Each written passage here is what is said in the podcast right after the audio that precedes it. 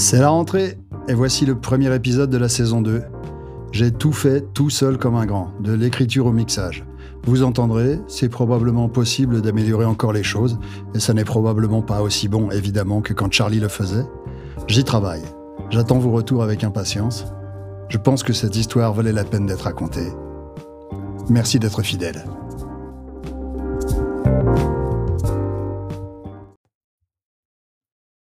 Le film de Baz Luhrmann sur Elvis est sorti début juillet. Et bien sûr, tout l'été, ce fut un déluge de bêtises sur les réseaux, sur TikTok, des questions idiotes, des fausses vérités.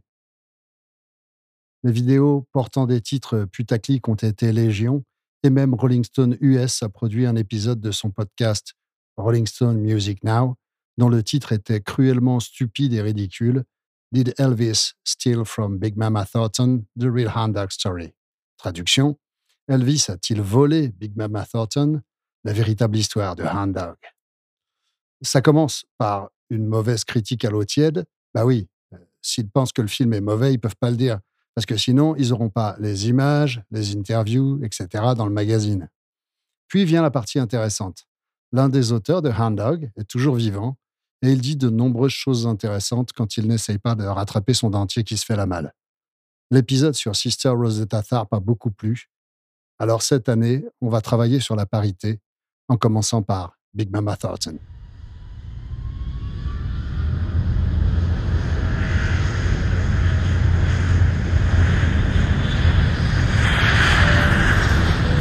Bienvenue sur nos lignes. Je suis le capitaine Dilligaf et mon copilote, le sergent Pepper, et moi-même avons le plaisir de vous recevoir à bord de cet épisode. Nous vous informons que pendant l'écoute, vous pouvez fumer, boire et que l'utilisation d'appareils électroniques de bonne qualité est vivement conseillée.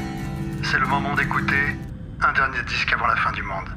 Nous espérons vous faire découvrir ou redécouvrir des albums, des chansons, des artistes, des histoires, des anecdotes. Bon Jovi est-il vraiment bon? Y a-t-il un texte d'Indochine qui ne soit pas totalement inepte? Cat Stevens a-t-il un chat? Et pour un flirt avec toi, ferais-je vraiment n'importe quoi? Autant de questions auxquelles nous ne répondrons probablement pas. Bonne écoute.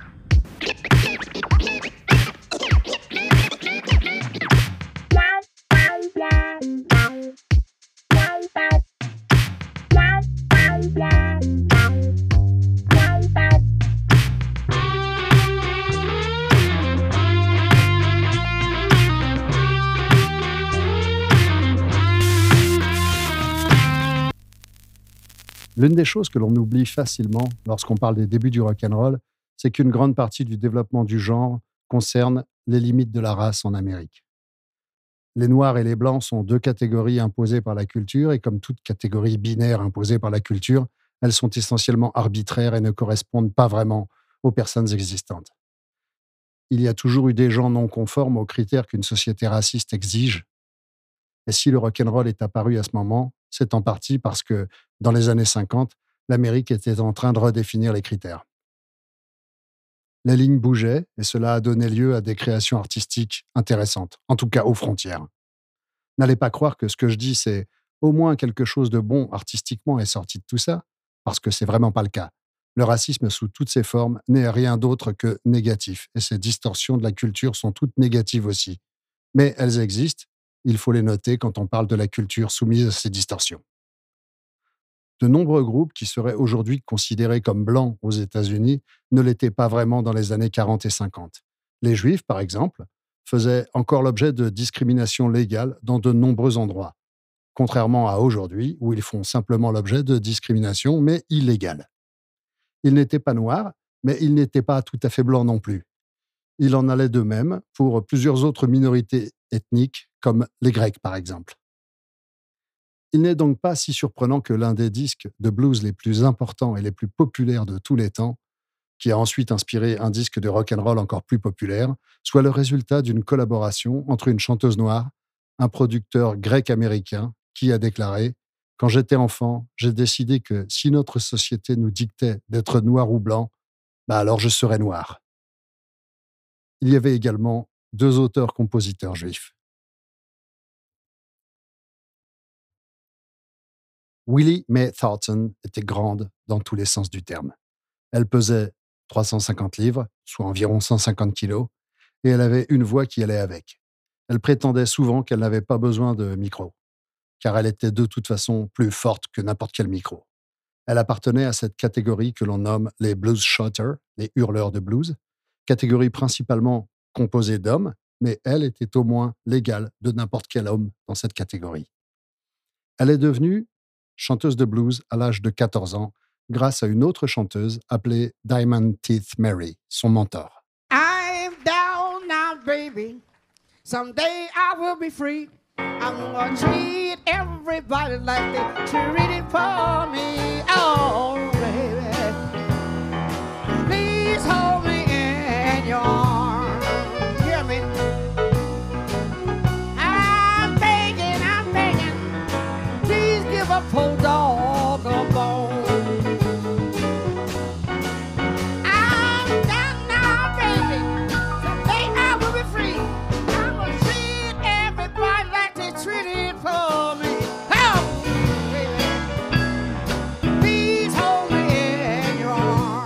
C'est un enregistrement de Diamond Teeth Mary datant des années 90, alors qu'elle avait 90 ans.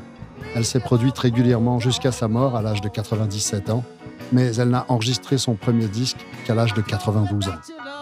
Diamond Teeth Mary était la demi-sœur de la grande chanteuse de blues Bessie Smith. Mary a eu quatre belles-mères, dont l'une était la mère de Smith. Et elle était elle-même une chanteuse très puissante, chantant avec la Hot Harlem Review de l'Alabama. On l'appelait Diamond Teeth Mary parce qu'elle avait des diamants incrustés dans les dents, afin d'être encore plus imposante sur scène. Diamond Teeth Mary a entendu la jeune Willie Mae Thornton chanter alors qu'elle travaillait sur un camion à ordures. Elle l'a fait descendre du camion et lui a trouvé un emploi dans la revue. Mary s'est probablement sentie proche de la jeune Willie Mae, âgée alors de 14 ans, une fille qui ne portait que des vêtements de garçon. Mary était elle-même devenue artiste à l'âge de 13 ans après avoir fui sa famille abusive, s'être habillée en garçon et avoir rejoint un cirque. Willie Mae Thornton reste dans cette revue pendant la majeure partie de sa jeunesse, jouant avec des musiciens comme Richard Pennyman, qui sera plus tard connu sous le nom de Little Richard, devant un public majoritairement noir aussi, et aussi, selon Little Richard, exclusivement gay. Sammy Green, qui la dirigeait, tirait l'essentiel de ses revenus des bordels qu'il possédait. Mais c'était un endroit où un jeune chanteur pouvait très rapidement apprendre à devenir un artiste il fallait être impressionnant en tant que chanteuse de blues dans les années 40. Surtout si, comme, et c'était le cas de Willie Mae Thornton, vous n'étiez pas, on va dire, conventionnellement attirante et n'aviez pas une sexualité ou une identité de genre approuvée par la société. J'ai vu des suggestions de personnes qui savaient, soi-disant, que Thornton était bisexuelle. Mais d'autres, comme Johnny Otis, ont affirmé qu'elle ne montrait aucun intérêt pour les hommes ou bien pour les femmes, bien qu'elle ait eu un enfant à l'adolescence. Et j'ai également vu des suggestions selon lesquelles elle aurait pu être transgenre. Bien que si je me réfère ici à elle en utilisant le pronom elle, c'est parce que elle l'a utilisé toute sa vie, le pronom elle. Elle était une figure remarquable à bien des égards. L'une de ses boissons préférées était le liquide d'embaumement mélangé avec du jus de raisin. Au cas où quelqu'un envisagerait de le faire, ne le faites pas. Ce n'est pas une bonne idée du tout. Même un tout petit peu. Ne buvez pas de liquide d'embaumement buvez du Jack Daniels ou si vous avez les moyens, buvez du Lagavulin 16 ans d'âge, mais surtout pas de liquide d'embaumement. Selon Jerry Leiber, elle avait des cicatrices de rasoir sur tout le visage. C'était une personne très, très, très intimidante. En tout cas, une chose est sûre, elle ne rentrait pas dans les cases bien définies. Mais le problème, c'est que malgré tout ce que je viens de dire, elle a beaucoup été considérée comme un spécimen de la caricature de la femme noire agressive et en colère. Et c'est une boîte dans laquelle elle n'a jamais vraiment aimé qu'on la mette, mais dans laquelle elle a été mise par tout le monde quasiment. Ce que je viens de dire, vous le remarquerez, concerne ce que les autres pensent d'elle, mais ce n'est pas ce qu'elle pensait d'elle-même. Elle se mettait en colère lorsque les gens disaient qu'elle se battait avec des promoteurs, en disant Je ne me suis jamais battu avec les promoteurs. Tout ce que j'ai fait, c'est leur demander de me payer l'argent qu'ils me devaient. Payez-moi et il n'y aura pas de problème. Et bien qu'elle soit uniformément décrite comme ayant un look masculin, quoi que cela veuille dire, elle disait d'elle-même, tout en malice et en ironie, Je ne vais pas sur scène pour essayer d'être jolie, je suis né jolie.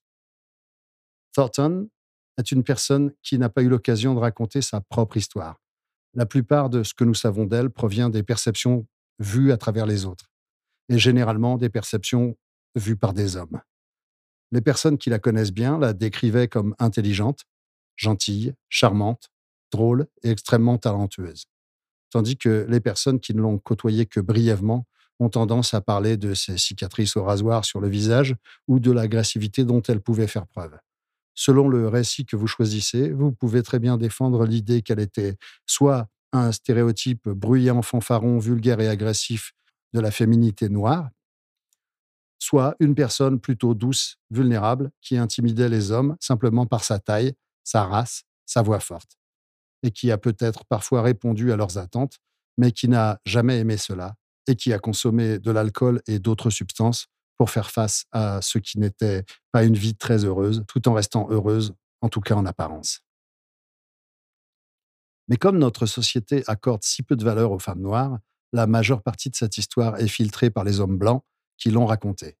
Sachez donc que, dans ce qui suit, vous risquez de vous imaginer une figure un peu caricaturale, de voir Big Mama comme la femme noire insolente et en colère que vous avez vue dans des millions de films. C'était une personne réelle et j'aurais aimé que nous ayons plus de ses propres propos à opposer à tous ces stéréotypes. Si la Hot Harlem Review était un bon endroit pour apprendre à être un artiste, ce n'était pas nécessairement le meilleur endroit pour travailler si vous vouliez vraiment gagner votre vie. Et Willie May devait compléter ses revenus en cirant des godasses. Elle devait souvent dormir dans des restaurants ou des bars ouverts toute la nuit parce qu'elle n'avait pas de quoi se payer un loyer ou l'hôtel. Elle devait faire la manche de porte en porte pour se nourrir. Mais elle prétendait, à toutes ses connaissances, que tout allait bien et souriait à tout le monde.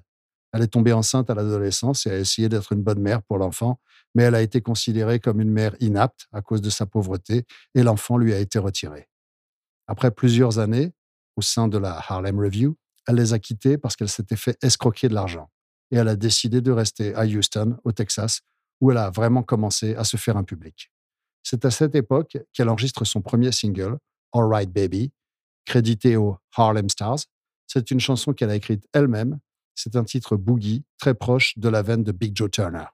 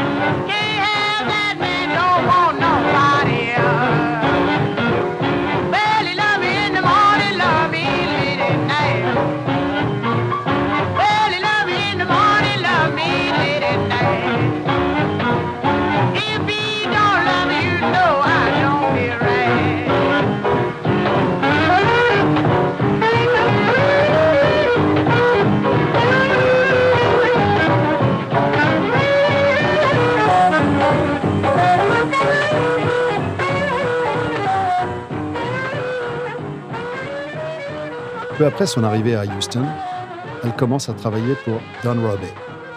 Ce dernier dirige Peacock Records et un club, le Bronzy Peacock Club.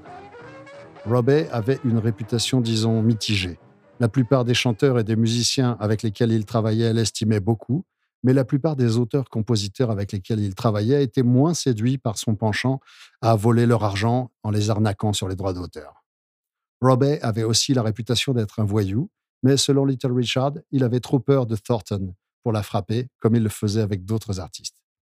Elle enregistre plusieurs singles pour Peacock, en commençant par I'm All Fed Up, mais ses talents ne sont pas vraiment adaptés au support de blues orchestral qu'on lui donne.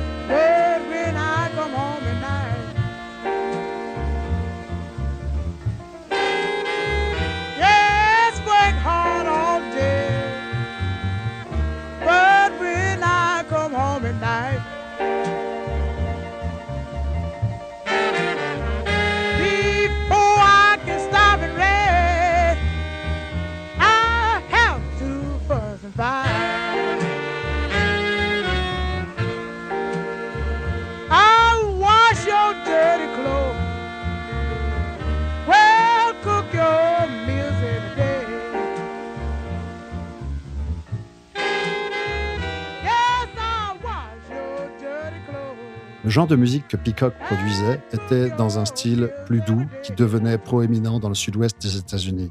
Le genre de musique que des gens comme Lightning Hopkins faisaient. Et cela ne convenait pas vraiment au style, on va dire, plus fort et plus émotionnel de Thornton. Mais après une série de singles sans succès, les choses ont commencé à changer. Peacock Records était en pleine expansion. Don Robey a acquis un autre label, Duke Records, à Memphis, et les a fusionnés. Et il a fait travailler des distributeurs avec lui dans différentes régions du pays. Et il a commencé à travailler avec Johnny Otis. Johnny Otis vient au Texas et Robey et lui conclut un accord. Otis auditionne plusieurs des artistes qui figurent sur les disques de Duke et Peacock, des gens comme Thornton, qui n'ont pas eu beaucoup de succès, mais qui ont clairement du talent, et il les intègre dans sa Johnny Otis Review. Otis se chargera de produire leurs disques, qui seront gravés à Los Angeles, avec le groupe que choisira Otis, et il laissera Robbie publier le résultat. Certains artistes n'ont pas trouvé leur potentiel commercial, même avec Otis comme producteur.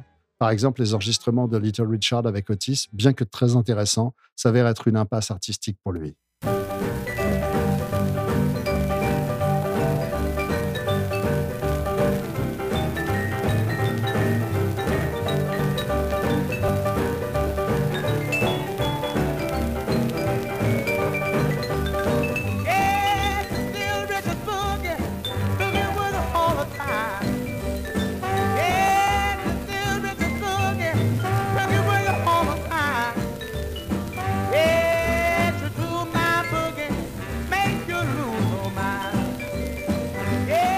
Bien sûr, Little Richard s'est très bien débrouillé par la suite et on en reparlera dans un très prochain épisode.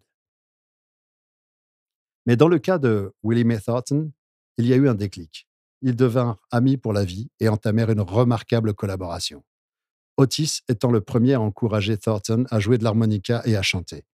Lors de son premier spectacle, dans la Johnny Otis Review, Willie May Thornton chante Have Mercy Baby, le tube en vogue à l'époque de Willie Ward and the Dominoes, et le public est tellement déchaîné qu'il faut arrêter le spectacle. Après cela, ils ont dû placer Thornton en haut de l'affiche et donc en clôture de spectacle, même après Little Lester, qui était à l'époque la vedette, pour que le public permette aux artistes, aux autres artistes de passer.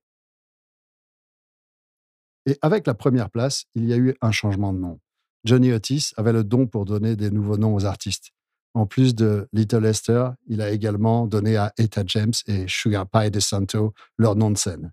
Dans le cas de Willie Mae Thornton, pour le reste de sa carrière, elle sera connue sous le nom de Big Mama Thornton. À l'époque dont nous parlons, Johnny Otis était, en plus d'un musicien, un entremetteur, un tourneur, une personne qui rassemblait les gens. C'est un rôle dans lequel les personnes en marge de la race blanche, comme Otis, fils d'immigrants grecs, qui a choisi de vivre au sein de la culture noire, excellait. Les personnes qui se trouvaient à la frontière entre les deux communautés finissaient souvent comme des facilitateurs en coulisses, apportant de l'argent blanc aux artistes noirs.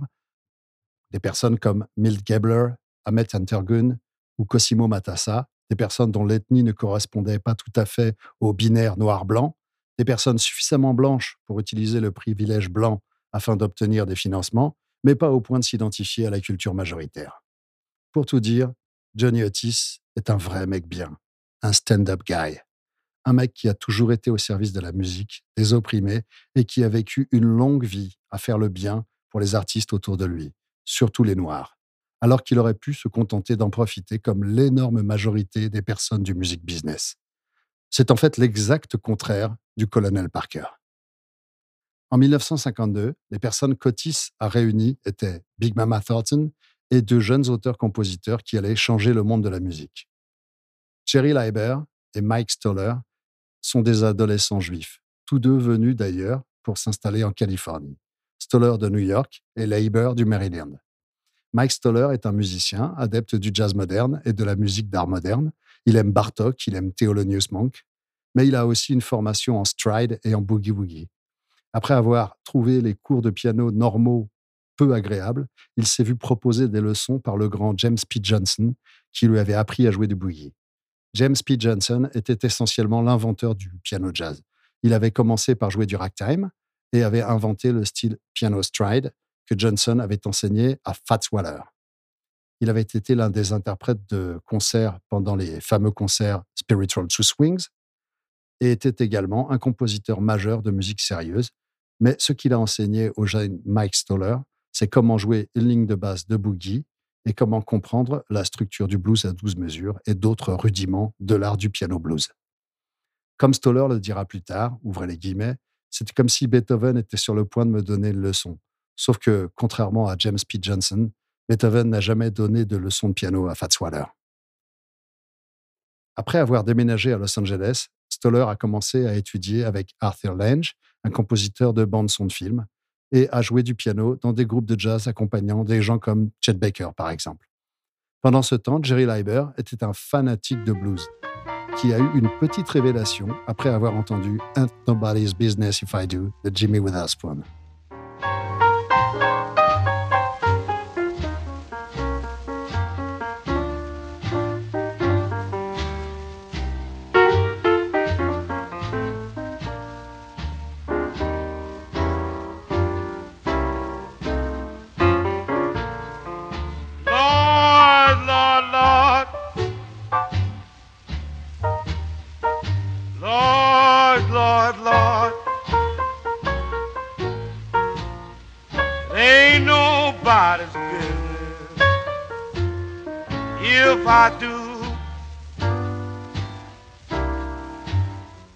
Leiber a entendu la chanson de Witherspoon et a réalisé qu'il pouvait le faire, lui aussi. Et il a décidé de le faire. Il a décidé de devenir auteur-compositeur.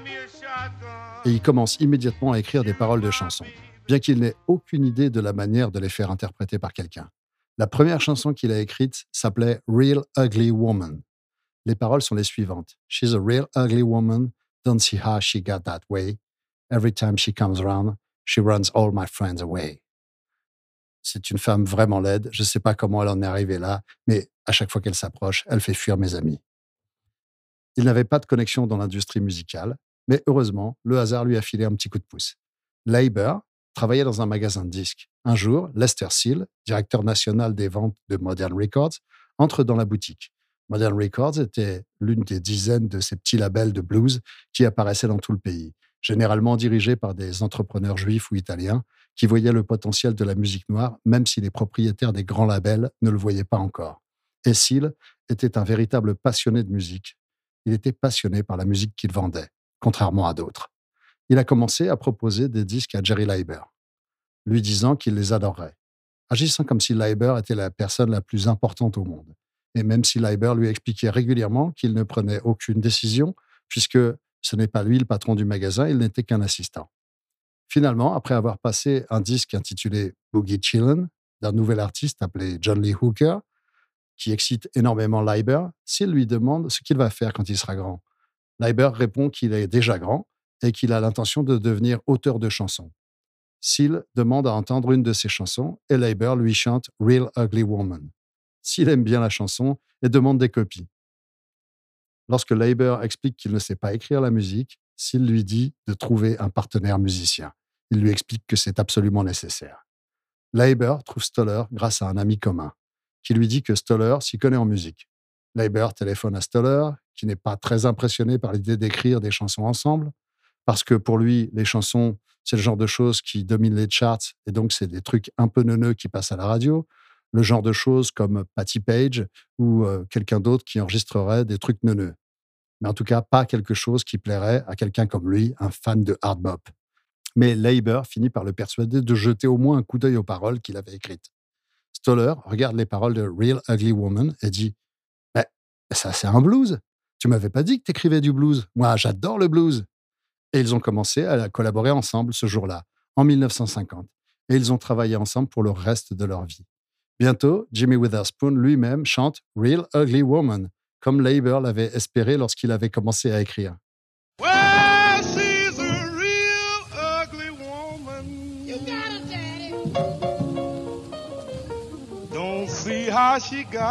Well,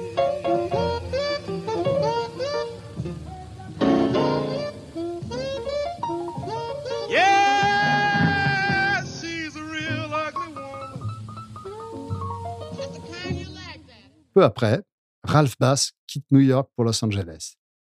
Il avait fait la connaissance de Leiber et Stoller lors de leur voyage dans l'Est, et quand il s'installe dans l'Ouest, il les présente à Johnny Otis, avec qui Bass était resté en contact après avoir quitté Savoir Records. Grâce à leur relation avec Otis et Bass, ils écrivent de nombreuses chansons pour Little Esther et s'associent également avec les anciens choristes de Little Esther, The Robins, qui sortent leur tout premier single avec un crédit d'écriture, Labor Stoller, That's What the Good Book Says.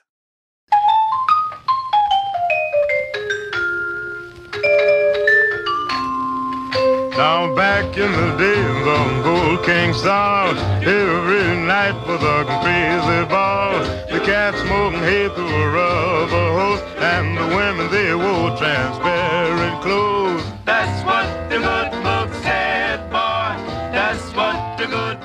Le partenariat entre l'équipe Labor Stoller et les Robins va finir par définir toute leur carrière.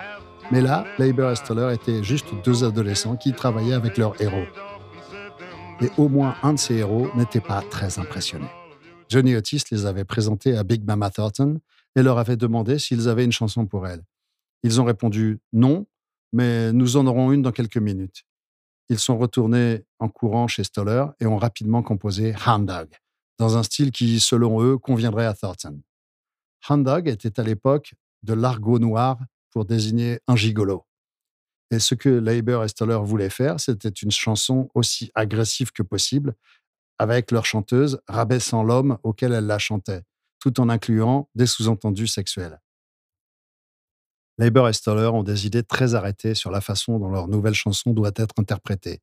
Et ils font une grosse erreur. Ils font l'erreur de communiquer leurs informations. Big Mama Thornton n'allait pas laisser deux adolescents blancs lui apprendre à chanter un blues. En réalité, Big Mama Thornton n'avait que quelques années de plus que ses gamins. Ils étaient à la fin de l'adolescence et elle avait une vingtaine d'années. Mais ce genre d'écart peut sembler très important quand on n'a pas eu la même vie. Et il se pourrait bien que Thornton ait été offensé par le fait que ces hommes blancs lui disent à elle, une femme noire, comment faire son travail. Ainsi, lorsque Jerry Leiber a insisté pour que, plutôt que de fredonner la chanson comme elle le faisait jusque-là, elle l'attaque, sa réponse a été de montrer son entrejambe et de dire Vas-y, attaque ça. Johnny Otis n'a pas vraiment aidé car il a joué un rimshot juste après que Thornton ait dit ça. Vas-y, attaque ça. Mais il a ensuite suggéré à Leiber de la chanter pour Thornton, qui l'a écouté et a accepté de l'essayer de la façon dont il le proposait. Une fois le problème de communication résolu, Thornton donne l'interprétation définitive de la chanson.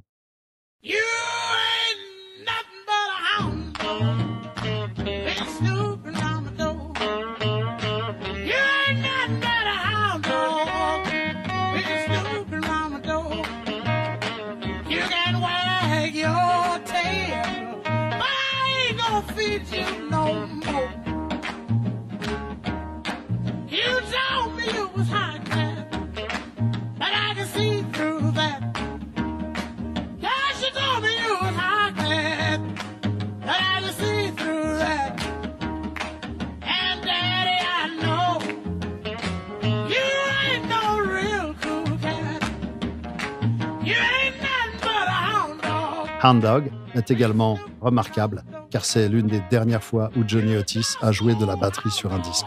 S'il pouvait encore jouer du vibraphone, il ne pouvait plus tenir ses baguettes correctement et avait donc largement abandonné la batterie à ce moment-là. Mais lorsqu'ils élaborent les arrangements pour la session d'enregistrement, Otis joue de la batterie lors de la répétition avec un style qui lui est propre, en désactivant la caisse claire pour qu'elle sonne plus comme un tom-tom. Au moment de l'enregistrement, Otis est dans la salle de contrôle, tandis qu'un batteur de session joue dans le studio. Mais Leiber et Stoller sont tous les deux d'accord pour dire qu'il ne joue pas correctement son job. Et ils font venir Otis au studio pour qu'il joue le morceau comme il l'avait fait pendant les répétitions. Ce qui s'est passé ensuite fait l'objet de nombreux débats. Ce sur quoi tout le monde s'accorde, c'est qu'Otis a été crédité comme co-auteur au début, mais qu'il n'a jamais été crédité par la suite. L'histoire telle qu'Otis l'a racontée est qu'il a effectivement aidé Leiber et Stoller à monter la chanson, en la réécrivant avec eux, ainsi qu'en faisant les arrangements en studio, ce que personne ne conteste en fait. Et il a affirmé en particulier qu'il avait inventé les lignes You made me feel so blue, You make me weep and moan, You ain't looking for a woman, you're just looking for a home. Parce que Leiber et y avaient inséré, je cite, quelques conneries désobligeantes qu'il avait dû supprimer, des références au poulet frit et à la pastèque et des passages qui, sans être franchement raciste, même pour l'époque, était, en tout cas pour Otis, incorrect. Il a dit que Leiber et Stoller ont reconnu qu'il était un co-auteur jusqu'au moment où Elvis Presley a voulu enregistrer la chanson quelques années plus tard. Leiber et Stoller, de leur côté, affirment qu'Otis n'a pas participé à l'écriture de la chanson et qu'il s'est présenté sous un faux jour à Don Robbie. Ils ont affirmé qu'Otis avait faussement prétendu avoir une procuration pour eux ainsi que d'avoir écrit la chanson et qu'il les avait délibérément escroqués. D'un autre côté, c'est uniquement grâce à Otis que Leiber et Stoller ont été crédités. Don Robbie, qui, comme je l'ai mentionné, était un voleur notoire de droits d'auteur, s'était initialement inscrit avec Thornton comme auteur et c'est Otis qui a fait modifier les crédits. Quoi qu'il en soit, Leiber et Stoller sont, depuis plus de 60 ans, les seuls auteurs-compositeurs du morceau, et Otis n'a jamais pris la peine de contester leurs revendications devant les tribunaux. En fait, il ne semble même pas avoir eu d'animosité particulière, parce qu'en plus d'être un mec bien, Johnny Otis a une classe folle. Mais si, comme le dit Otis, j'aurais pu envoyer mes enfants à l'université, comme ils ont envoyé les leurs, mais bon, je ne m'attarde pas là-dessus, je deviens assez malheureux, alors on essaie d'aller de l'avant. Ce qui est le plus ridicule dans toute cette histoire de crédit, c'est que la version d'Elvis n'avait pratiquement aucune ressemblance avec la version écrite par Leiber et Stoller. La version d'Elvis, contrairement à toutes les conneries qu'on a pu entendre cet été, est une reprise d'un groupe blanc qui exerçait dans les lounges à Las Vegas, Freddie Bell and the Bell Boys, qui était, on va dire, plus ou moins une parodie de l'original.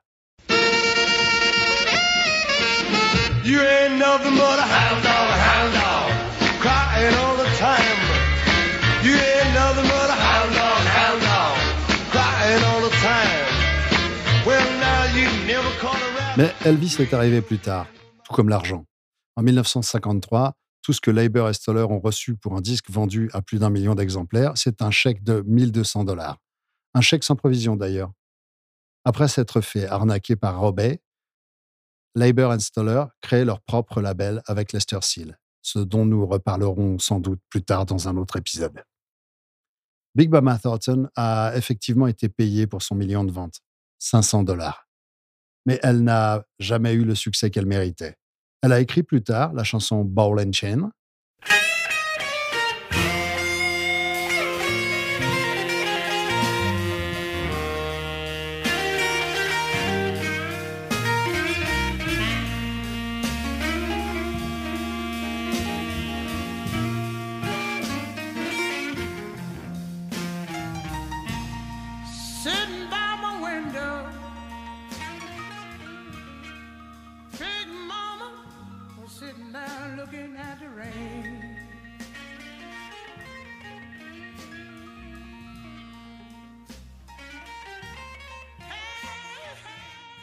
Jenny Joplin a eu plus tard un énorme succès avec cette chanson, et vous pouvez entendre dans la version de Thornton à quel point Joplin s'est inspiré du style vocal de Thornton. Mais en raison du mauvais contrat, Thornton n'a jamais touché un centime de royalties pour la chanson qu'elle a écrite.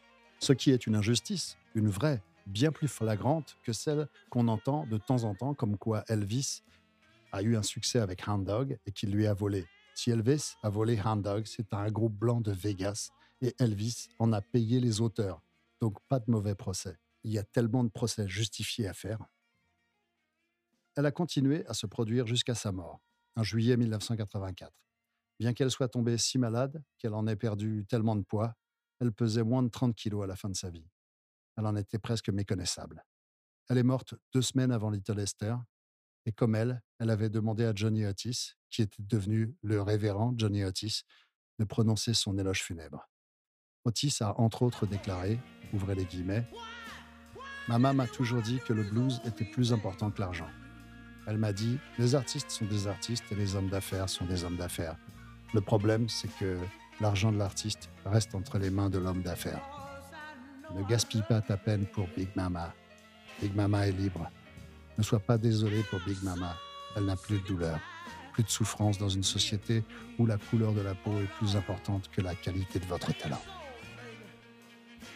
Note de bas de page. Cet épisode s'appuie sur trois ressources. Big Mama Thornton, Her Life and Music par Michael Spork. C'est la seule biographie de Thornton. Elle est très très bien documentée, mais souffre quelque peu de du fait que l'anglais n'est pas la première langue de son auteur. Donc on sent la traduction et des fois c'est pas très clair. Hound Dog, The Labor and Stoller Autobiography, par Jerry Leiber, Mike Stoller et David Ritz, qui est un livre inestimable sur l'équipe d'auteurs-compositeurs la plus importante de cette génération, et Midnight at the Barrel House, The Johnny Otis Story, de George Lipsitz, qui est la biographie définitive de Johnny Otis. J'ai également utilisé un épisode du podcast britannique L'histoire du rock en 500 chansons de Andrew Hickey.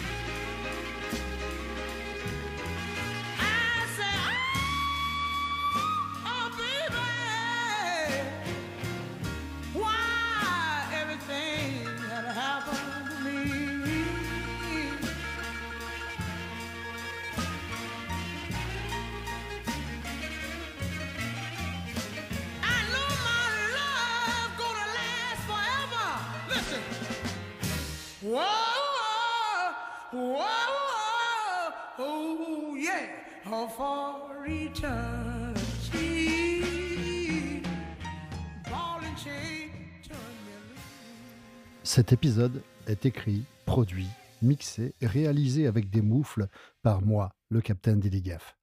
Si cet épisode vous a plu, partagez-le et engagez d'autres personnes à l'écouter. Mettez 5 étoiles et un avis positif, c'est très important pour la survie du podcast. Si cet épisode vous a plu, encouragez d'autres personnes à l'écouter. On ne sait jamais.